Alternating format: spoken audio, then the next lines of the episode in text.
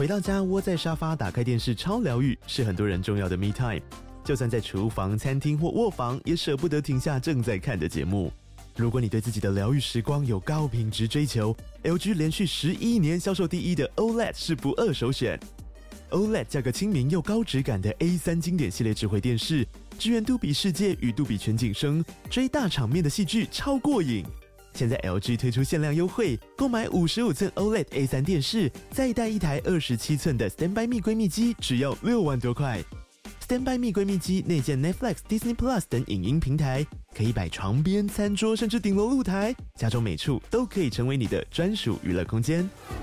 快到资讯栏了解活动详情，用最舒服的姿势把 LG 电视看起来。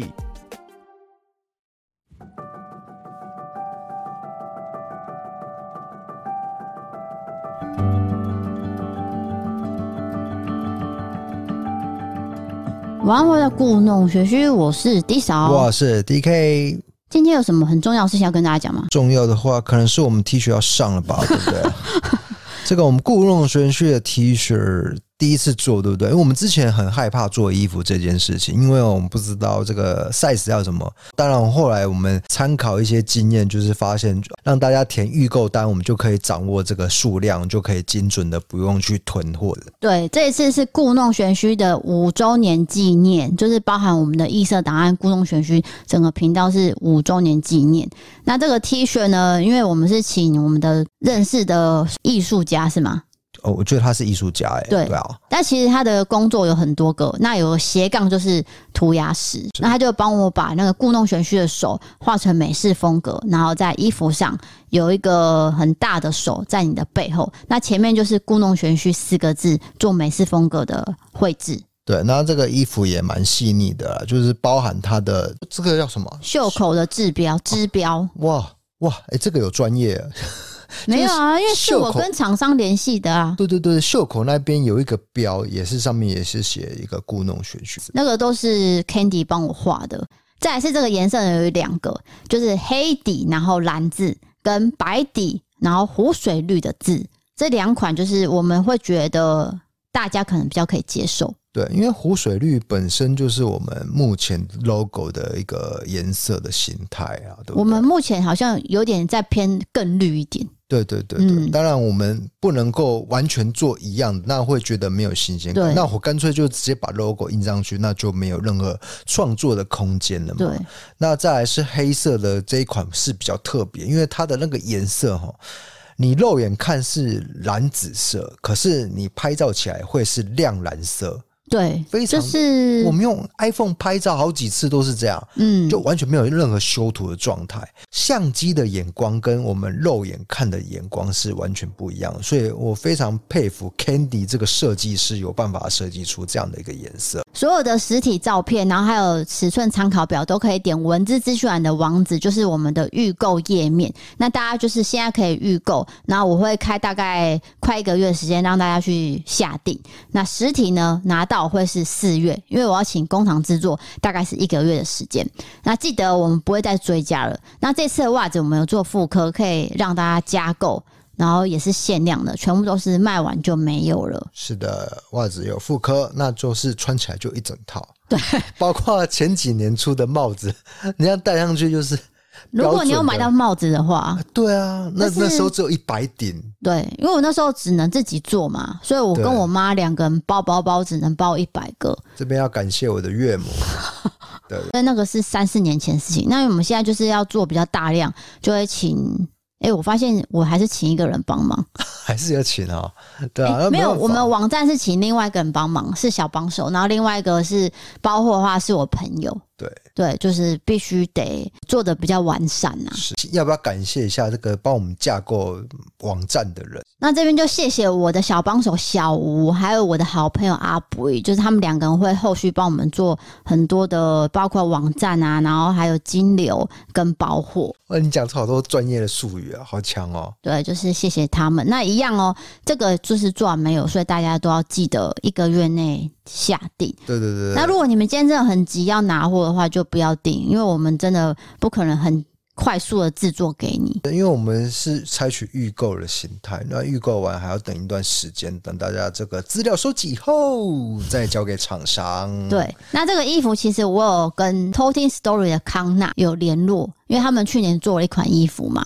我想说，哎、欸，他们做的这个资料不错，看是不是可以参考他们的衣服厂商。所以康纳也给我建议，所以我在这边也谢谢康纳。是的，因为我到现在都都还在穿他们的衣服。对对对，好穿呢、呃。他们那个有点像 U 牌的一款 T 恤，质料跟那个厚度很像。对，对对。那结果我问了一下康纳，他果然是这样讲。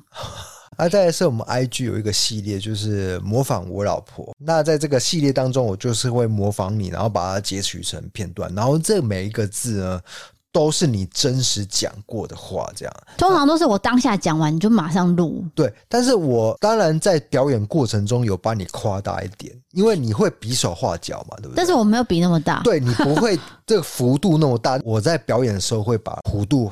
晃很大，像舞台剧那样。对对对，就夸张一些。当然，这个系列是非常受欢迎的，因为每次呢都有很多外来的流量进来。你还自己说自己受欢迎？不是，我说自己受欢迎，我说这个系列是。那也许就是说啊，这个情侣看了会有一些感受。就啊，原来我我老婆也是这样子，就我女朋友也是这样子，或者说我自己真的也是在这样，就是在吃东西的时候会这样的一个形态的表演，会讲这个话啦、啊，不是表演啊，表演、啊。那现在要你模仿我，你会怎么模仿？模仿我老公系列。嗯，其实你的动作是比较多，好模仿。那既然现在要用声音模仿的话，就只能想到第一个是哦，例如说。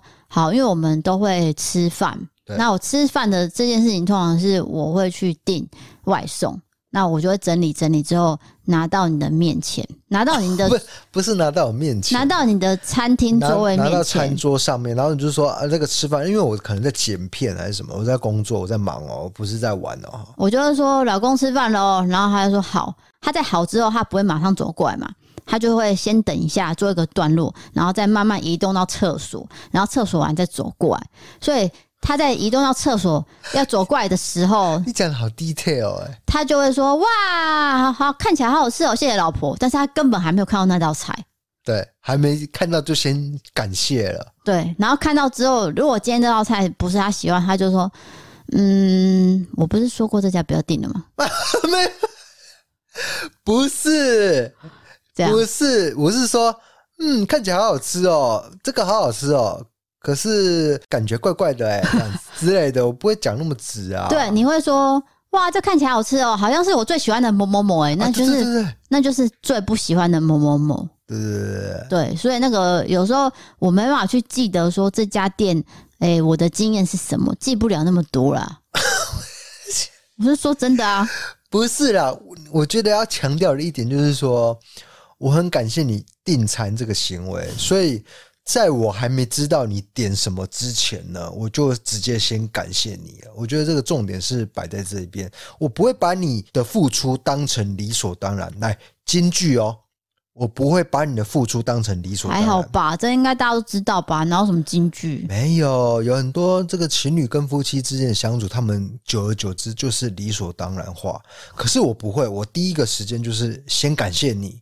订餐了，真的，真的，真的。我说，因为他不会用外送平台的 app，不是，不是，我会，他不会，他看不懂。我会，只是我跟你讲，我真的会。可是有我有一个很大的问题，就是我每次选到都是选到不好吃的。你有选择障碍，然后也选不好。我我们之前有讲过吧，就是我们去夜市，然后我选的那一摊永远都是不好吃的。对不对？所以就是以选择来说，你都会选择，就是十次有九次会是好吃的，对不对？那应该是经验谈呐，因为你真的比较少外食，你妈妈就是会煮比较健康的食物。我妈妈有丙级这个厨师的证照，因为她以前是煮学校营养午餐，所以她要去考嘛。那考当然就是学到很多这个厨师相关的方面，他煮菜家常菜的方面真的是非常的好吃，在导致于说我不太会外食，成长的历程当中，所以我真的不知道要怎么去选择一家这家餐厅是好吃或是不好吃，这个口味是好的或是不好的，我不晓得。没有，其实我老实说，应该也有一个原因，就是我很喜欢观察人。观察人什么意思？就是说，像如果今天是我爸妈出去点餐，那小孩子是都在旁边玩，对，不会去注意大人点什么吧？可是你在注意，我都会在看哦，我都在看他们在干嘛。哦，所以你很会。我想说，我妈点这个一定有用意，哦、或是我爸为什么要喝那饮料？因为我爸是一个很怪的人，他跟你一样怪，金牛座。就是我岳父岳母，他们很知道自己想要的是什么，那他们也会坚决说：“我不要吃这个东西。”在影响之中，就会影响到你的品味。那我就会看法。对，所以夜市这一方面，虽然说我们家没有很常去夜市，那时候有一阵子就是小孩很容易走丢，有没有？所以就不太会去夜市那种人多的地方。但是如果今天是去餐厅点餐，或是小吃店点面，或是汤啊、卤味这种东西，我都在看我妈点什么。哦，尤其是卤味，你有没有想过卤味有多难点？因为卤味百百款，对，什么豆干海带的，你要怎么点？还有咸酥鸡。哦，对，这个是一一个学问。你叫我去点咸酥鸡，我真的不知道那些品相是什么。对啊，但是我都可以点完。哦，真的很厉害。那进入到这个外送平台的时代，所以 经验就有办法发挥了。所以我就会说，哇，看起来好好吃哦，谢谢老婆，这是我每天必讲的话。中午讲一次，晚餐讲一次，那这是一种感谢啊。谢谢你。对对对，我在这边也谢谢你。那另外一个就是，例如说今天，哎，他要出门，例如买饮料，他的神仙水，或者是他去图书馆，然后就自己把包包拿起来，然后就说。老婆，如果我就停了，就点点点这样。哎，对，那我其实要讲的是什么呢？就是说，他如果今天出事了，这个见面就是最后一个见面，所以他就说，如果我，然后你就要赶快过来给他一个拥抱，让他知道说他出门了，然后这个拥抱给他一些力量。你把我描述的很戏剧化，哎，啊，你就真的很奇怪啊，有。有。没有啦，有有有，因为我觉得，因为你出去以后就不知道会发生什么事情，当然要好好的做一个这个道别这样子。谁不知道啊？但是我不是说真的是生离死别，我是说，如果接下来真的出一些状况，那你应该知道要交代好，因为我们金牛座就是把后面的路都规划好了啊，包含金钱上面所有的钱都汇到你的户头了。呃，接下来这个公司要怎么经营，你都知道了。当然，我们没有成立公司啊，我是说这个频道对频道要怎么经营啊？好，你都知道了。好的，谢谢你交代清楚了，可以放心的离开了。好了啦，不是啊，我不是说我我离开了，我是说我可以就是离开家门。好好好，你不要跳针。我讲一个我前天发生的事情，嘿，就是说，因为我要转账一个东西给朋友。那有一个银行的 app 是规定只能一万块，那如果你要超过一万块的话，你要跟他视讯验证。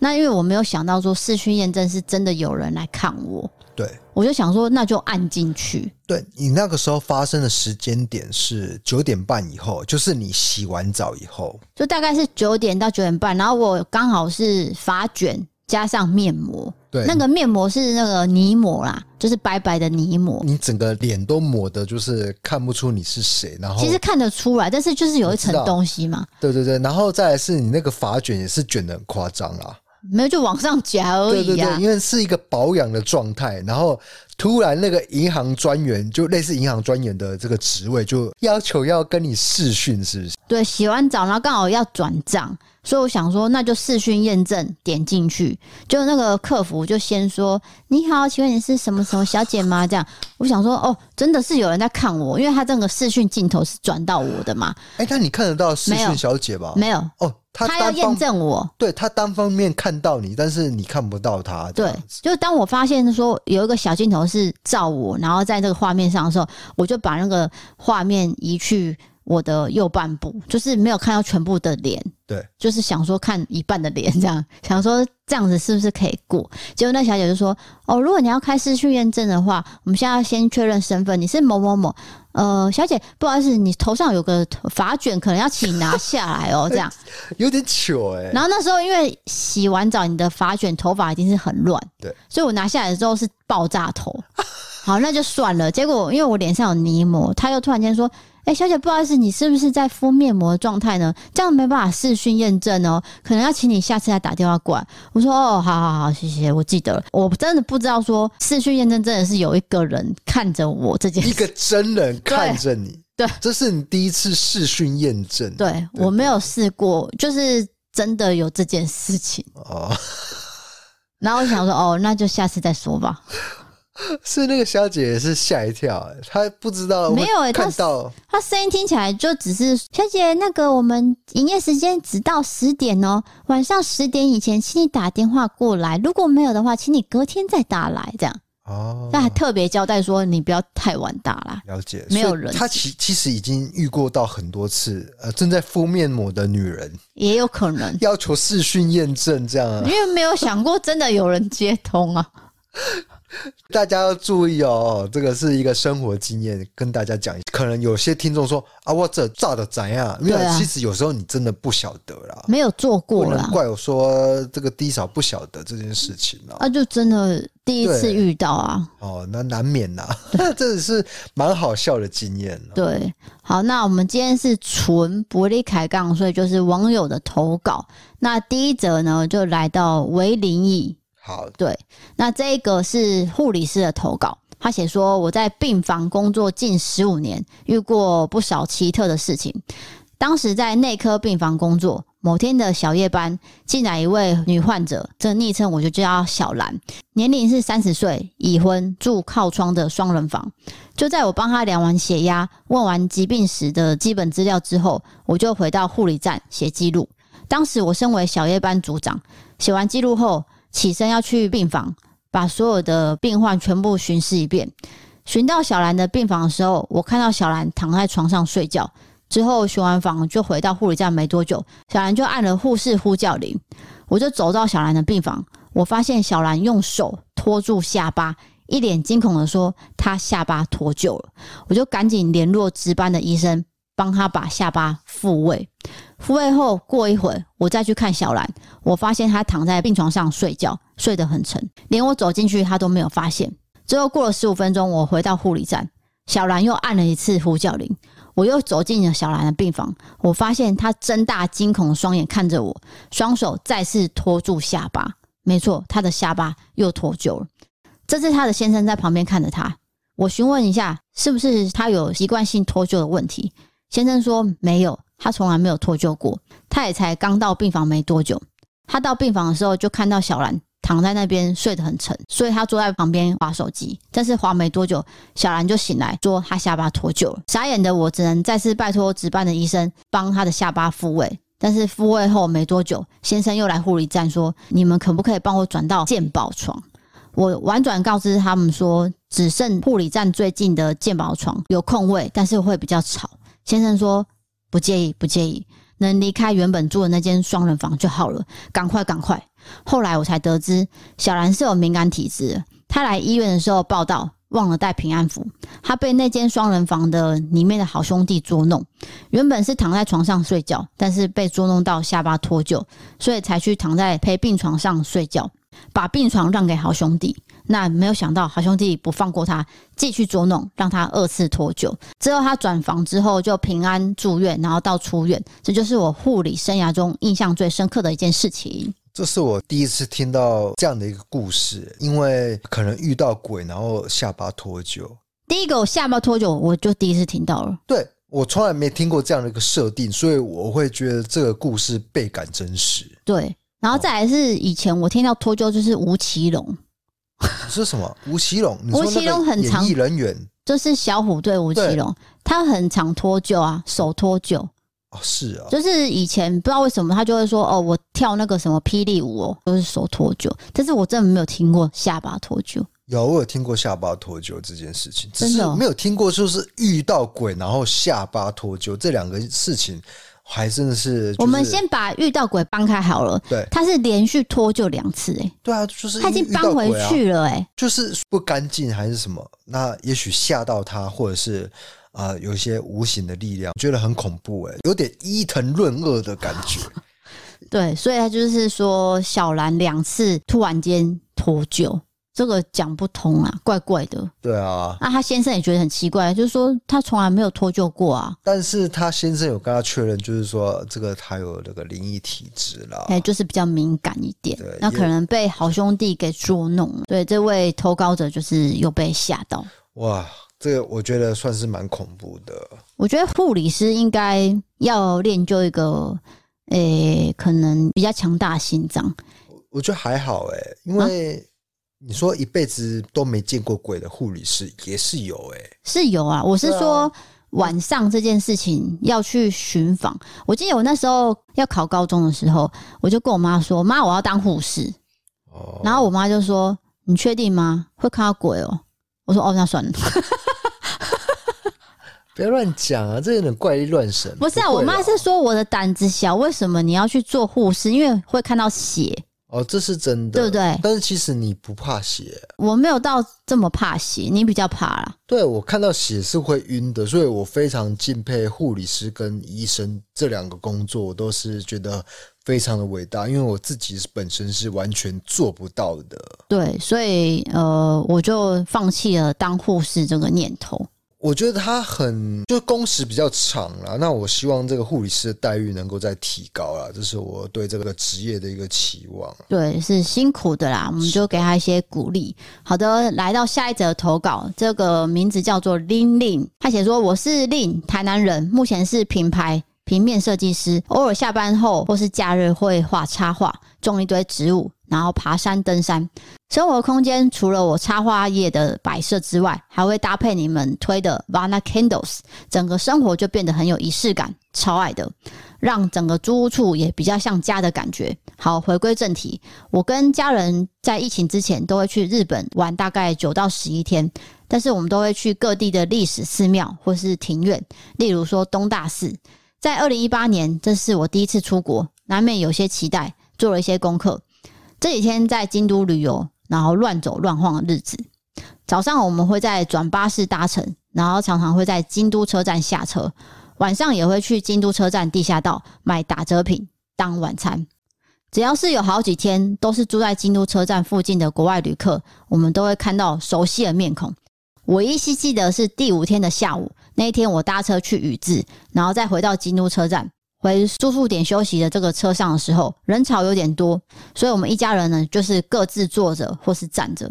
妈妈跟妹妹被挤到更前方，那我爸是站在公车中间地方，也就是公车后门上来的位置，前方满满都是人。那我是坐在后面，爸爸站的位置后面有两个人的位置，是一对欧美脸孔的夫妻或是情侣。那我就听到这个男生说。我就听到这个男生看着我爸，然后用英文跟伴侣说：“哎，你看一下那个穿深紫色外套的大叔，这几天不是都跟两个小孩和他老婆在一起吗？”然后对方就说：“怎么了吗？”这男生继续讲：“那个大叔今天怎么只有一个人出来啊？”这女生说：“嗯，他小孩跟他老婆可能在休息啊，没什么。”这男生就继续讲：“哦，我看他应该是出来找小三吧，哈哈。”结果那女生就没有做回应了。到站下车之后，我经过那个外国男生旁边，就故意很大声让他听到。讲真的，我当下不是很愉快，听到这种对话。虽然现在是当笑话在看，也许那位外国男子觉得他自己讲英文没有人听得懂，但是那个无聊的玩笑，我真的觉得很不礼貌。其实这个谈话，我爸也有听到，因为他们真的蛮大声的。我爸还笑说：“好，我是不是当下应该跟他讲说 ‘excuse me’ 这样子？因为篇幅有点长，我下次再来讲。”也发生在日本不爱做的事件。我超喜欢你们的节目，不管是 YouTube 或是 Podcast。在我执行设计案的时候，我都会搭配你们节目内容，超好笑、舒压，又可以多了解社会议题以及不同层面的看法。除了在写企划话不能听，因为会笑到不知道自己在写什么。希望我们的节目可以持续下去，支持你们哦。好，谢谢。我觉得这个故事啊，就是最重要的就是说，你在品头论足路人的时候，千万不要用。非常庞大的音量，庞大，因为他以为他讲英文没有人听得懂，但是他这样子以为就是大错特错，因为英文毕竟是国际语言，嗯，他用非常大的音量说这个好像是小三哦。我觉得他讲就算，他可以小声，即使是他内心的想法，那都没有关系。因为我觉得我们两个人在相处的过程呢、啊，我难免会看到一个奇异的现象，然后在那边品头论足。我觉得难免会这样，就是人性，对不对？对啊。那我们不会用非常大的音音量，让被品头论足人还听到你的品头论足，那也太夸张了。就是有几次我真的很担心你的音量被听到。因为你自己的 音量，你自己也不太知道大小。没有，我是在你耳边说的，没有，不要。但是这个故事里面，我觉得这个男生是自己幻想一个莫名其妙的什么小三嘛？为什么他一个人就是小三？我觉得这是一种人性的乐趣，就是我在讲这个别人的事情，因为无关紧要，也不关我的事，那我就。任我的想象去发挥，嗯，但是你讲归讲，你不可以讲到对方都听到，这个很伤人呐、啊。对啊，这已经是伤害了，这不礼貌了。对，非常的不礼貌，不礼貌。所以这个女生才在旁边直接很大声，对，就是让她听到说我们知道了。对，我觉得这算是一个抗议，嗯、但是我我觉得这个。投稿者已经非常客气了，因为要是我，可能就直接用我的破英语跟他对谈。没有，就直接用中文跟他讲啊！你怎么讲这种话呢？我明明就是一个就是家庭的关系，什么小三不小三的，就有点管太多了。对啊，对，然后音量又有点大，就是可能要找话题跟伴侣讲，但是找这个话题又很不礼貌的话题。是重点是他以为大家听不懂。然后才可以肆无忌惮那边讲，就不要这样子。对，就是因为英文还是国际语言，很多人听得懂。对啊，那例如说你整句听不懂，但是你可以听得到关键字嘛？啊，对。例如说 beautiful，那这种就是比你知道我在讲什么？就是单字啊。我的刺青还真的有一个 beautiful，你还敢说？每次 D 嫂都会笑我刺这么怂的那个语言，可是那个就是一个电影。电影的一句话啦，对，然后每次要问你说哪一部电影，你又要想很久。特洛伊屠城记啊，是布莱德比特。对对对，OK，好，因为有些人会会问我，真的讲不出来，你那个到底是什么东西？好的，那下一个投稿是，还是说你要进这个好物推荐啊？没错，那我们就进入好物推荐。这次是唐太宗的这个汤品，老实说，这算是我有点惊讶的产品。他是在去年呢跟我联系这个窗口，他跟我说迪嫂，你有在喝汤的习惯吗？”我说：“有诶，几乎餐餐都要汤。”呃低嫂真的是喝汤喝到爆，就是我的习惯就是吃饭配饮料，当然是比较不健康。可是低嫂一定是配一碗热汤，没有就是。今天即使你吃自助餐，他不是也会给你一个小碗的汤吗？对，我坚决不会拿，我一定是吃那个自助餐的红茶，对不对？自助餐也会配红茶嘛，对，对不对？那喝汤这件事，可能是我从小我家里就这样，但是你家里也是这样啊？我不知道为什么你会这样。对对对，我们家人都喝汤啊，你就一个人很奇怪啊。我一定去冰箱拿饮料，就冰的饮料，我一定要配冰的饮料，所以难怪我这个肠胃不是很好。对，那因为这款汤呢，算是蛮特别，它就是一个算是包装，然后你就可以直接退冰。拆开之后，可以倒入汤锅加热直接吃，或是倒入微波的容器里面去微波，甚至它可以隔水加热。诶，你会跟我讲说，那个包装是不是不能隔水加热？因为这个东西呢是有耐热材质，是有经过检验合格。可以隔水加热的，所以就是说料理起来很方便，因为你煮一碗汤可能几个小时嘛。对，呃不用，它已经做好了，只需要负责加热的部分就可以了。对，那当时我会想说，那个汤品有这么多个不同的口味，我来看一下。那里面有肉嘛？有些有鸡肉，那有些有这个猪肚。我想说，怎么可能加热就会变软？哎，结果不是，真的是加热滚了，那个肉还是软的。因为它已经帮你熬到软化掉了，所以是入口即化。这一次呢，合作就是最低六六折，有任选五入组、六入组，还有十五入跟二十入。清爽口味我会推荐人参糯米鸡或是狗尾草炖鸡。重口味的话，就是像麻油鸡呀、啊，或是四物炖鸡中这种。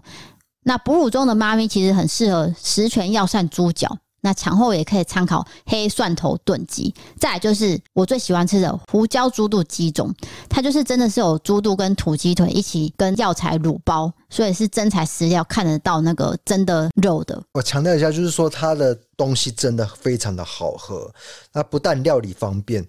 而且还很好喝，它绝对不会让你有一种微波食品的味道，是真的是炖出来的那种。哦，这是重点。总之，你们一定要加热完整啊！它是因为它是包装嘛，所以加热方面体积小，也不会占太多冰箱的空间。那这是全程都是冷藏低温宅配的。这次就是二月二十三到三月一号最优惠的价格给大家，请点文字去完的网址，也可以透过我们的 IG 看我们的分享跟介绍哦。好的，那接下来这个投稿是什么呢？接下来投稿是一名义交投稿的，他想要分享的是他的。算是职业辛苦谈，是一个宣导嘛？就是说他做这个职业，然后他觉得有一些事情我不吐不快。我刚刚说算了，不吐不快，算是有一点想要告诉大家不要这么做。对，因为已经规定了，为什么你们还要这么一直做啦？因为台湾人的交通观念，我必须说比较薄弱一些啦。对啊，你也是啊。我也是，我还好啦。有一张是那个跟我的啊，对对对对对，我跟你讲，有一次啊，去博二，我跟低嫂约会，还在交往的时候去博二，我好像红灯右转吧，那个是爱河的桥，对对对对对，然后就被拍了一张，然后就立刻寄到我们家。那我就看到我的人身体在上面，我想说，哎，这是我吗？确定是我，那就是违规，不可以红灯右转，不可以的。对，呃，这位网友他是分享的是，他就是在高雄大顺路在做轻轨的地方，要告诉大家说，这个是不能左转的，但是很多人呢还是硬要左转。那当我们过去跟他们说，先生小姐，不好意思，这边不能左转哦。有时候呢，民众会骂哦，但是比较好的民众就会自己就开走了。每当我遇到骂我们的民众呢，我就只能摸摸鼻子走人，因为只要我们被投诉了，是我们的中队干事要打电话过去跟投诉人的当事人致歉，所以我们通常是不会回嘴的。但是有一次，我过去跟一位阿伯说：“哎，抱歉，这里不能左转哦。”下一秒，这位阿伯很凶的跟我讲说，就是用台语跟我讲说：“为什么这里不能左转？”我回说：“这有路标哦，请看一下。”阿伯就说：“这个标是只有一格啊，我怎么知道？”我瞬间火就上来了，就那阿伯就一直骂，一直骂，因为其实之前就看过他，我也跟他讲过这里不能左转，然后他就一直骂，很凶很凶，结果我就真的忍不住，我就凶回去了。我直接跟他讲说，这整个都有标示，你自己没有看到是你的问题，那可能真的是我太凶吧。结果他直接愣了好几秒，好像是吓到了。我想要透过 DK 跟 D 嫂节目告诉听众，高雄的大顺路因为在施工做轻轨，所以有很多个路口是禁止左转的。因为我们自己也是有跟路人说，先右转再回转，在执行就可以通过了。有的民众听到之后就说：“哦，对对对对，抱歉抱歉。”那我们会想说，有有些人我们就睁一只眼闭一只眼让你们过，但请你们不要乱投诉，真的会让我们很头痛，因为我们站在那边久也是很累，要休息呢也是继续站着。不要投诉说什么我们坐在机车上没有指挥啊，没有作为。那希望大家可以明白谅解我们。最后也谢谢 DKN D 嫂陪伴。目前听到一八五集，之前因为太生气，我就想说来听 App 开始听听东西，想说是你们之前预设档案，但是我没有听过你们的 Podcast，就直接打开来听，一听就爱上了。所以现在只要站班都会打开蓝牙听我们的节目，才不会被这些无厘头的民众气到吐血。最爱 DKN D 嫂，只要少了一位都不对哦。等之后领到奖金再来赞助你们哦，爱心三个。好，感谢。那再次宣导这件事情，就是在高雄的大顺路，高雄的大顺路，我们变成警广广播电台。高雄朋友们请注意了，对，目前这个交通拥塞。不是啊，桔梗都会这样讲啊之类的。投稿成这样，代表他是真的非常困难，就他遇到非常多的民众，每天不晓得这件事情。对，那其实标示也有标示了，公告也有公告，那还是会遇到这个破口大骂的民众。对，那他也是好好的宣导，但是讲都讲不听，有的时候真的是没办法，火气真的会上来，就吵架。这个是人之常情，因为他不是服务业，对，而是。一个宣导的职业，对不对？就比如说，我是个柜姐，那我当然服务你。对我服务业，我要吞下去。可是它是一个宣导，它是帮助你，对，协助交通的顺畅，对，再来是这个轻轨的工程能够顺利。他已经好声好气的跟你讲，不能左转了，你硬要转，还在那边跟人狡辩，那 我觉得他脾气已经很好。要是遇到我，哇，没有办法。为什么每件事遇到你都没有办法？我直接拍桌子，就算没有桌子，我就拍柏油路。这个画面很好笑，拍柏油路，等于说你要先蹲下来，对对对，蹲下来是躺着，对对对对。很奇怪的人，哦躺着耍赖 啊！我该不该转不能转了吗？好好宣导，好好宣导，就是说、嗯、高雄的大顺路有一些路段是没办法左转的，请大家查清楚。然后再来就是他宣导了，你们不喜欢、不开心，你们就投诉。投诉之后，这些人也很困扰，因为我就真的是在做我的工作。对，那你就害那个长官。可能要去呃致电道歉，对，但是其实他们没有错嘛，对，他们只是告知告知而已，就跟你讲不能转，那我们也有我们苦衷，又又不是我们规定不能转啊，就是那边在施工嘛，对对，对，所以高雄的朋友们，高雄朋友们，高雄的朋友们，大顺路，大顺路，请不要随便左转，左转不要左转。啊，这个再三强调了。来，我问你，大顺路在哪一区？大顺路在哇，我跟你讲，大顺路很长。哦，所以它不能被归类为在哪？那你先讲有一区嘛？啊，三明区有啊，三明区。哎，对，还有呢？如果我讲错，请纠正我。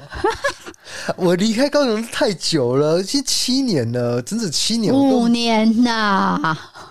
不要再自己乱加年数了。没有，有有一种是温度，你知道吗？就实际温度跟体感温度是。那我体感的年 年份呢？我觉得有十几年。你这个讲话很不没有逻辑，没有体感年份这种说辞嘛？没有，我自己发明好不好？那就是你自己失忆而已啊。对啊，我真的觉得你所有的那些景象都已经开始模糊了，我真的已经变成半个台南人了啊。半个，对，差不多啦。我觉得这个十分之 十分之八，十分之八可以约分的。对啊，你 你在干嘛？我应该说十分之七的，这样比较不能约分。那你为什么不说三分之二就好了？啊，三分之二个台南人呢。对啦，如果有听到这一段的住高雄朋友们，请注意这个，因为这位朋友听起来是非常非常困扰。对啊，真的困扰他非常久呢。那我们就是帮他宣导一下。好的，下一位投稿来到了台北的 Jason，来哦，这个故事就是算是他是偏灵异好笑还是特殊经验？嗯，宗教团体。他写说：“我的朋友是位医生，后来有一天，他说他要去上一个课程，让他的生命完全改变，就一直找我去了解。去到现场之后，就像直销一样，一堆人开始出来包围，分享这边有多好多好，导师有多慈悲。这边有好多人都因为他的生命改变很多，有人因此看到前世今生，知道为什么他跟父母或是兄弟姐妹或是男女朋友今生会有什么纠葛之类的。接着就是要你来签约上课。”但是内容是什么，就一直很神秘，要亲身体验才能知道。结果费用竟然是要价二十万元，还要强迫人去找人借钱贷款，提高信用卡的额度等等的方式，逼人一定要在当下签约付款后才能离开。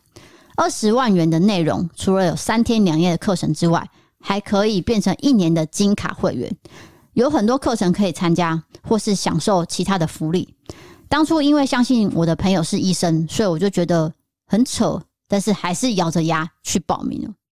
但是上完三天两夜的课之后，我就觉得很不对劲。首先上课前还要另外缴交六千元的食宿费用。第一天上课前就会把所有的学员手机先收走，到第三天离开前才归还。上课内容更是荒唐，有量子力学介绍、冥想、打坐、灵动，有人在课堂中歇斯底里、大吼大叫。还有人吐了出来，有人说是看到前世是将军杀了很多人等等的各种扯。最后一天结束前还办了餐会，然后开了一堆他们说是很高级的酒，要大家尽情狂欢。到了将近半夜两点左右才结束。这个途中呢，如果有人要先走，还会被工作人员骂。这三天下来怪力乱神又没有内容。这个课结束之后，原本说的金卡会员其他内容。也都要另外收场地费用，还有其他等等的费用，数百元到数千元不等。所以我实在忍不住了，我就说我不想要继续参加了，能不能把三天课的钱扣掉，剩下的退还？结果答案是不行，因为三天的课就要二十万，其他的都是附赠的福利。What the fuck？所以他他花了二十万呢，嗯，是真的缴了二十万，嗯，还有我还没讲完，而且每年续约都还要二十万。脱离那个地方之后，认识了一些原本待在那边后来清醒的朋友，有的人在那边待了两年或是几个月，从他们口中听到那个创办人除了会揍人，还会一直逼大家奉献。有人一年下来是捐上百万，或者是去贷款到处借钱。如果要脱离这个团体的话，就会叫当初找你的人来，还有其他会员不停的骚扰，例如说赖啊电话，一直打电话堵你，说是为了要劝离开的人悔改，回去这个团体继续跟他们一起修行。我跟其他的脱离的学员有一个群组，那以上就是我本人实际遇到跟其他学员的分享经验。讲完了。好的，那我听到这个经验真的是非常的呃为你感到痛心呐、啊，因为这个二十万就这样蒸发了，没了，对不对？哎，这个有时候真的是这样了。其实如果你硬不缴那二十万，我跟你讲，他可能会告你。对不对？他就会用法律来威胁你，而且会在那边拉拉扯扯啊，会会会。然后你要脱离这个宗教，他就会找一些之前的这个会员啊，或者是怎么来来骚扰你的，叫你回去，各种骚扰。那就是这样子了。因为新兴宗教就是宗教这个信仰崇拜，然后利用你一时的意志的薄弱，然后让你去上这堂课。这堂课以后，你才上去以后才发现啊，上当了。再来是他把这个手机没收的部分。这就是我们常说的资讯封闭，把你跟外界隔绝开来，你也不能从中发一些讯息，得到一些讯息，或是 Google 这个教主的名字，拍照，哎，拍照、录影全部都没有，这个就是非常的典型，变成孤立无援的一个状态啊！最后真的乖乖缴了二十万元，嗯，没办法。对，那我们也一再强调哦，你要。进入这个宗教的缴钱的阶段呢，因为他会巧立名目嘛，就是说这个课也要缴钱，那个课也要缴钱。重点是这一位投稿者，他是因为相信他的朋友是医生，他觉得，呃，就是我的朋友应该是值得相信，他的职业上是医生，他可能判断能力会比较好，所以我就跟着你去。但是没有想到他的朋友呢，已经沉入了啦。对，那再来说就是说。为什么高社经地位的人，比如说医生、大学讲师，他们也都会相信这样的一个新兴宗教？他也许就是依循着一个规则走到现在这个地位。你有办法当医生，你可能就是念了很多书嘛，那你就是有办法在这些一层一层的关系爬上去，你就会很相信这些规则。即使你学历特别高，你也不会去反思说背后这个宗教是什么思想。跟学历已经无完全无关了，也许是脱离的。对，因为他只是想说让自己成长。对，那一定会有人说啊，为什么政府都不去管理这些新兴宗教，就是可以这样任意敛财嘛？啊，因为宗教自由，因为我们的宪法有规定，宗教是自由的。对，所以他只要说都是我们信仰的范围，你要信不信随便你，法律上就很难告成。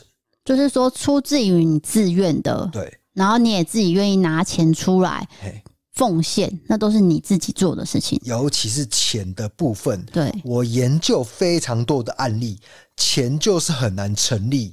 你只要缴钱出去以后，对方的律师啊，那个宗教律师就会说啊，那个是你自愿奉献，你当时不是相信吗？还是什么的？那除非有殴打的行为，殴打他就会用那个什么组织犯罪条例去办你。哦，除非你有伤害，嗯，有伤害的话，就比较容易在宗教成呃，在法律上成立了。那刚才这个投稿里面是真的有一个打人呢？对，那就是被打的人看要不要去告。就只有这样子。那如果被打的人还是没办法清醒，那也没办法了。嗯，要看自己，因为他说他跟那个其他脱离的学员有一个群组嘛，代表说他们可能有些想法，哎，正在集结一个力量，也希望说有一些人可以走出来。那被打应该是公诉罪啊，其实国家是有办法去处理的，就是检察官提起公诉。对，如果你这个群组够大的话，然后又收集到许多被打的人，检察官就可以有一个着力点去介入了。哦，就是比较好成立。嗯嗯嗯，好吧，那就是希望你这位医生朋友可以平安无事。好的，好，最后一则投稿来到了，算是小时候的处罚。那这个处罚呢，我相信你可能会有感。有啊，因为我我爸妈都会体罚我。但是你要看一下这个处罚的原因，是蛮荒谬的吗？不是，但是你你可能会做。你说我白目的了？你不是白目做，是你好，反正你先听我讲。对，好，我好奇心被你勾起来了。他写说，我爸以前是常识班出身的，在我们家是军中教育，看到人都要打招呼，不然就会被我爸骂爆那一种。请问了，什么叫常识班？呃，我不知道哎、欸，他就是写常识。对，哪个常哪个士？平常的常，士兵的士。哦，应该是一个士官之类，我不晓得了。对，反正就是他这样写尝试版。他写说，所以我们所有小孩子都很怕他。在我高中三年级的时候，我跟我弟因为觉得抽烟很帅，就会偷偷把爸妈给的午餐钱拿去买烟来抽。有一天晚上，我爸突然间来书房翻了我弟的书包，可能是有闻到我弟身上的烟味吧。一翻，哇哦，完了！书包里面有烟草的残渣。我跟我弟还有我妹马上被叫去客厅列队站好。先是被大骂了一顿，随后我就被叫去槟榔摊买了两包烟回来。不知道大家有没有看过报告班长的片段？对，没错，我爸直接把二十根烟塞进我弟的嘴里面，要我弟把二十根烟直接抽完，然后把另外一包的滤嘴全部拔出来，丢到一个碗里面搅一搅，全部叫我弟喝光。从那之后。到高中毕业，我们都完全不敢再偷抽烟了。哇，讲完了吗？嗯，是是这，我觉得有点太严厉了。对啊，这已经有点影响到健康了。真的想要让弟弟完全戒掉烟，这是铁的教育，完全铁。我觉得有些人是认同这种教育方式。哎，你看，那你弟后来不是就没有抽烟了吗？但是我。可能不会那么认同，我个人的想法是，可能还是会循序善诱吧，循序渐进的引导他，就是不要那么激进的去处罚。对，我会这样子。我们看到同学，你可以回想你的国高中生嘛？哎，国国高中的同学是不是偷抽烟？你有吗？国高中没有，我是高中毕业才抽的啊？是这样啊？有哎、欸，我国中有比较。真的是有抽烟，不能说坏啊，只是说他们走的比较成熟的路线这样子，那可能就是真的在角落。成熟路线是什么啊？我不想说人家坏啊，哦，因为我想一下，我们以前国中就是会分成绩前段班跟后段班嘛，毕竟还是成绩取向。那后段班呢，还是会分各个小团体，就有些女生，有些男生这样。然后有一群就是真的完全不念书。然后功课会叫某一个人帮忙写，那个就是有点霸凌啊，比较不好的行为。然后再来是抽烟的话，呃，我是看到我的同学就是直接在校门口抽烟，因为你抽烟应该是在这个校园的角落，不会去校门口。哎，我讲的是放学之后啊，可是那个放学之后教官会看啊，对啊，所以我就觉得他怎么胆子这么大啊？对对对，这已经是。我已经不 care 任何的制度，我已经放下了任何一切的牵挂，才会在校门口抽烟呢。对，我国中就是遇到比较多这种状况，因为我们学校算是那叫什么？例如说今天排名的话，成绩比较好的，我们可能是前三名的学校。对，所以那时候我妈会帮我把学区转过去那边，也是因为希望我可能可以成绩比较好。对。但是我没有，没有嘛，对不对？因为这个分成绩的话，在成绩后段班的人，他们会觉得好像被放弃了。嗯，这其实是一个教育上的盲点。但是我也很高兴，我妈帮我换学区，因为呢，如果我没有换学区的话，我本来那些国小霸凌我的同学也会变成我的同学。哦，我看到他们也会害怕。对对，所以好险我是有换。最近在看一部剧，叫做《第九节课》啊。对。他他就是里面有讲到霸凌的部分的，对，他讲的很清楚，也告诉大家说这件事情会造成什么后果。对啊，那我觉得大家也可以去看一看啦。那今天的节目还没有了，这个好像这个急着下班这样子，因为还有赞助的朋友啊。啊，对对 对，抱歉抱歉抱歉。那这个故事你要不要再回应什么啊？刚刚你说抽烟哦，对啊，没有哎、欸，就是体罚这件事情还是会造成同学的阴影嘛。对对对，我还是这么，不要那么激进了。但是他有讲嘛，就是可能那个年代的处罚就是这样哦，因为他爸爸是受到那个军事的教育，所以可能会严厉的处分。如果他今天跟我们同年纪的话，那他爸可能就跟我们爸爸是差不多年纪嘛，那可能就是那样的想法，所以我们是可以理解啊。但是现在如果跟我们一样年纪，然后已经当爸妈的话，我在想应该已经不太会去做这种事情。对，就好好的沟通说，你知道抽烟会有什么后果吗？然后怎么样怎么样怎么样之类，就条列式跟他说明。如果他还是执意要抽，那也没办法。我是这样想的，就是为你人生负责啊。对，你要为自己的人生负责。好好的，我们现在接下来讲赞助的部分。第一位是 ecpa 赞助，他叫做姑姑，他写说：去年姐姐生了很严重的病，多亏有你们节目，才能带给我一点安慰。听你们说话真的很有趣。姐姐现在身体也稳定了，都会跟我一起听你们节目，也很喜欢你们在 IG 的影片，每次都被 DK 笑死，会永远支持你们的爱心。好，感谢，也希望你姐姐就是好起来以后不要再复发，因为这个生病。不是说年轻人就不会生病，有时候你就会意想不到的，就突然就降临在你身上。对对，所以平常就要保养，这是重点。哎，我我就是要讲这个，就算你有在保养，它还是有可能会意想不到的降临在你身上。所以命运是非常无常的，但是还是要保养。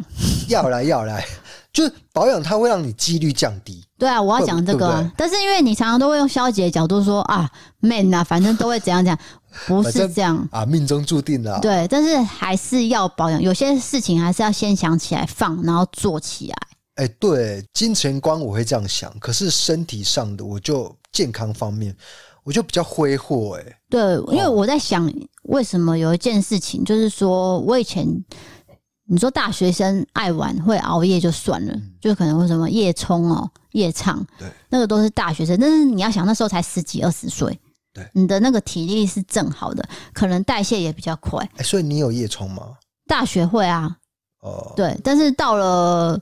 二十几之后就比较不会做这种事，因为我发现睡眠会让皮肤影响很大。对，我发现如果我的皮肤开始有一些细纹跟老化，还有毛孔变大的时候，我就很确定我的睡眠是不够的。我觉得是这样，所以我才不会去熬夜的原因是这样。对，可是我觉得老化真的是一个非常自然的过程啊。对，但是你有些东西会加速老化，例如说抽烟。这是回应到上一个留言，对不对？对啊，对啊，对啊。因为你昨天不是有拍我一张照片吗？是我看吓一跳，因为我觉得自己真的变老了 啊！因为你都没保养啊。对，我都没有完全没有涂涂抹抹。没有啦，我会涂你脸上啊。哦，你有时候会，你那个是好玩性的涂，你知道吗？不是例行保养性涂。我想要帮你例行性，但是你很啰嗦。对，我蛮抗拒，就是老化这个过程。我我喜欢老化，我觉得这是很自然的啦。是没错啊，但是有些事情还是可以先做起来放。现在讲就是说，我昨天看到我那个照片，我吓一跳，因为两颊这一边真的是有松弛的现象，就掉下来，掉下来。因为有时候你的印象是停留在你十八岁或者二十八岁的时候，所以真的有在老哎、欸，是对，不是说时间的流动我是看不到的，其实是有的。你要好好注意就发现了啦。对啊，你就是太少去照镜子看脸，你都是看头发。我记得我在青春期的时候非常的自恋，就很常照镜子。自从可能有稳定交往的对象啊，就跟你在一起以后就不会照镜子。屁呀、啊，怎么可能？真的啊！你说大学的时候很自恋哦，超级，或是高中啊、国中都会照镜子啊，现在就就比较不会、啊。你的自恋的来源是？不是自恋呐、啊。在意外形，对，然后你会想办法抓发胶啊。那时候流行贝克汉嘛，这个有讲过嘛，你一定要抓成鸡冠头。对，那旁边削掉，因为这样也符合发镜。我们高中的时候还有发镜，就是你耳朵上面要推上去。那那贝克汉头刚好就是我们最流行的一个，然后又不会影响到效果，所以呃，你这个大量的发胶要集中在头发中间。让它像机关头，教官会抓你耳朵有没有推上去这个部分。哦，有没有要推？对结果到大学之后，你就烫了玉米须。对啊，因为因为刚好又流行棒棒糖，哎，流行棒棒，还有 F 四啊。对啊，就是流行什么，我们就会去追什么了。那现在就比较不会，就走自己的心。大家都留逗点头，没有到大家啦，有啦，没有到大家。你现在看到就阿 Q 啊，不是吗？还有啊，麦克欧巴啊，麦克欧巴是谁？哦，麦克欧巴是，你就搜寻麦克欧巴就知道他是谁。哎、欸，有时候我看到有一些新闻，他不是会报一些名人嘛，然后他们就说他是谁，底下的网友这样子，你是不会 Google 吗？我心里就是想说。你就去 Google 啊！你问他是谁是怎样的？对，不然就是不要看嘛，因为你不认识嘛。对啊。但是大家很爱打说又是谁？他是谁？他是谁啊？是你自己没跟到，你没 follow 到，你就去 follow 嘛，还是怎样？那你就不要 follow 嘛。但是我必须得诚实的说，就是现在脸书可能年轻人比较不会使用，所以有些新闻媒体会为了要让大家流量。就是来点击它的这个下标部分，它下标就会下得很惊悚，对，很可怕，你就会点进去。但点进去之后，你就会发现被骗了。所以现在有一些人哦、喔，他就会在留言下面直接说：“大家不用点进去，我跟你们讲，这则是什么什么什么。”对对对對，就是不要让他点进去。哎，我第一个动作都是先点留言的，因为一定有人这样做啊。对啊，对啊，对啊。对。因为太多次被骗了啦，对，发现真的没有人就是写这样的留言的时候，我才会点进去。对，对啊。上礼拜不是有一则新闻是说，就是刘文正过世嘛？啊，这个超扯。那因为我妈是那个年代人嘛，就是太奇怪了。对对对对。然后那天刚好我妈就是因为我妈就是可能当年也喜欢刘文正，然后她哭了，对不对？她很难过，但是她不知道要跟谁分享，因为那天我不在。我们在忙嘛，然后她就说：“哦，我好难过。”我就隔天回去，她才跟我说她很难过。但是隔天回去的时候，又证实了这件事情是假的。对，所以她就说：“到底是怎么样啊？那个什么什么，他的经纪人到底做了什么事情啊？”因为他前一天已经难过了，心情上是喜三温暖。对，就觉得为什么要被乱讲成这样？对啊，那件事情也是很莫名其妙嘛。哎、欸，有一个阴谋论，我只是阴谋论，我只是说啦，大家听听就好。就是说，这个经纪人他在机场有出一些事情，可能是一些不好的事情，他就讲出刘文正过世来去盖掉这个他闹的事情。我听到的其中的一个讯息是这样，但是这个也是没有证实的。还有另外一个啊，你还有听到什么？就是说中国有请他演出一场，然后要付他二十亿，因为这个经纪人想要让刘文正就是还是隐匿的在生活嘛，保护他，所以就骗他们说已经过世了。哎，所以应该说所有源头都是从经纪人这边流出来的。听起来是。那刘文正应该蛮不高兴的。但是刘文正是一个真的。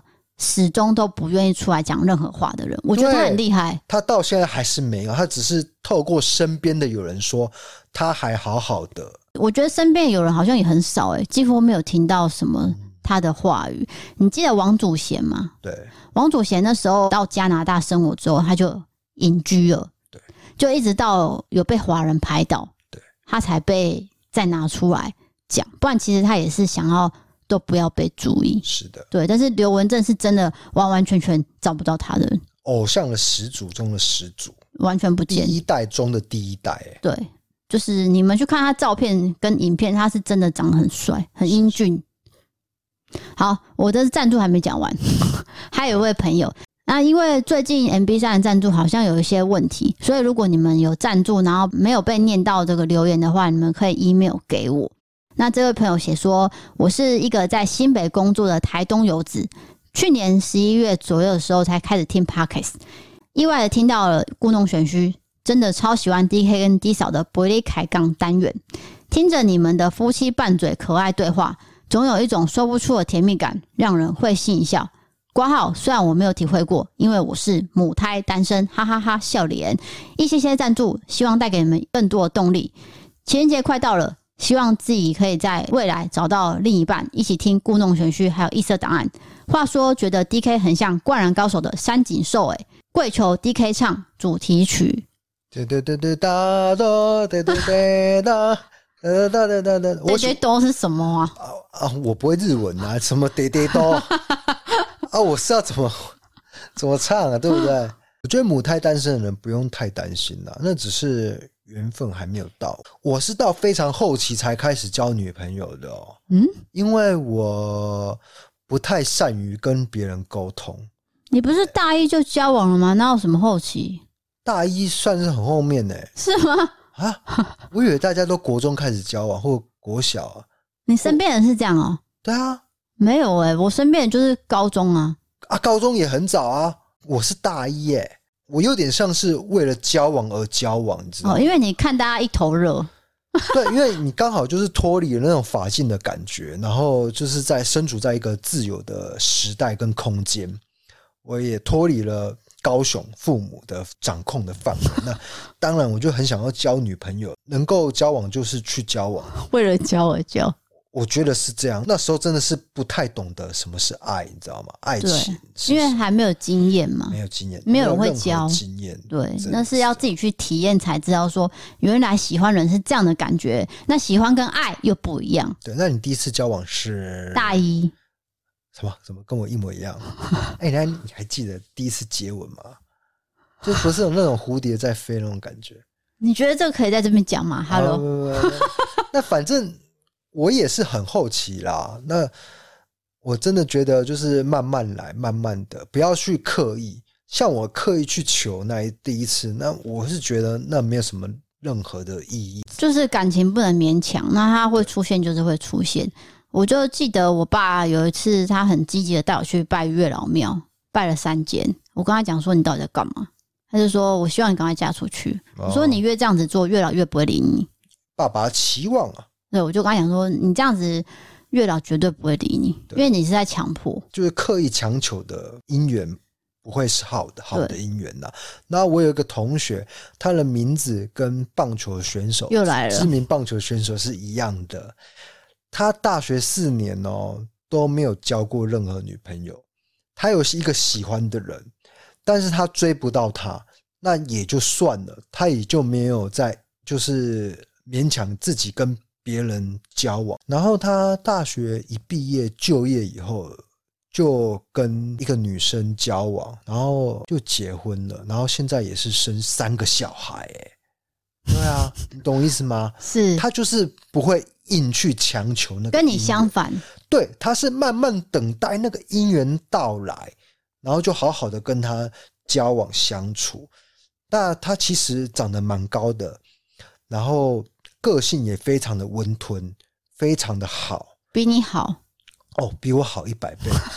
对，然后是不会画性的，就是发脾气的那一种。对，所以他就是慢慢的等待。身边其实有蛮多例子，就是例如说，他到大学都还没有交对象的时候，我的经验哦，我看来哦，就是他们都没有交，对不对？然后突然间交了一个之后，就会马上结婚哦。我至少看过三个，对，就是那个缘分到了，不是说马上，就是。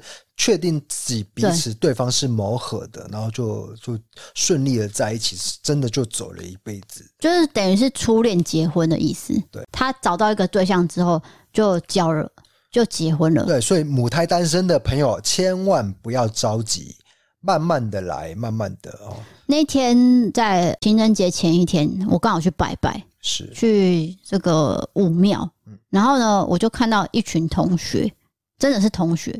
看得出来是大学生这样，然后就集结成团来拜月老，然后他们看起来很不会拜拜。你该不会就是很鸡婆的教他们吧？没有，我没有，但是我很想教。因为他们真的有想要交的冲动啊，他们真的不会拜，但是你压抑住了。我我我没有这么鸡婆啦，因为我觉得我教人家这样子做，好像自以为是啊。哦，搞不好他们有自己想要做的事情，为什么要去干涉嘛？但是有一些小小的流程，我有看到啦。就是嗯，基于这个习俗，好像不不是那么的。那叫什么？对，顺畅。对，顺畅。对，流流程流程没有那么顺畅。那个姐姐想要教你们，但是姐姐不好意思跑过去跟你们讲。对，我就没有想要过去，但是就看在眼里。但是我看得出来，他们都是想要交男女朋友，嗯，就是很虔诚的在拜月老星君。是是是，对对对。好啦，今天节目到这边，欢迎投稿各种经验、经验传送。我们今天投稿专区，如果喜欢 Podcast 欢迎追踪留新评论，或是啊 M 三 M 超各种方案。对，虽然是也挺是不是？也 其实大家很喜欢听你这样出彩，你这段就不要剪掉，了比较好。如果对悬案设计，可以到 YouTube 搜寻异色档案丢人的影片。想要看我们日常生活还有商品的折扣笔记，可以追踪我们的 IG 哦。谢谢各位，因为我们的 IG 持续的还是会更新一些小影片、小短音、小 短影音、短影音。对对对对。然后今天的节目就到到拜了。然后那个唐太宗的汤品，记得三月一号前有优惠，之后就没有喽。还有我们的故弄玄虚 T 恤也是限量订购，大家记得把握时间。对，故弄玄虚真的就只有这一波，然后你可能剪完已经播出了，听到的时候就有了，听到就有了。对，今天节目就到这边了，我是 DK，我是 D 总，我们下次见，拜拜。拜拜。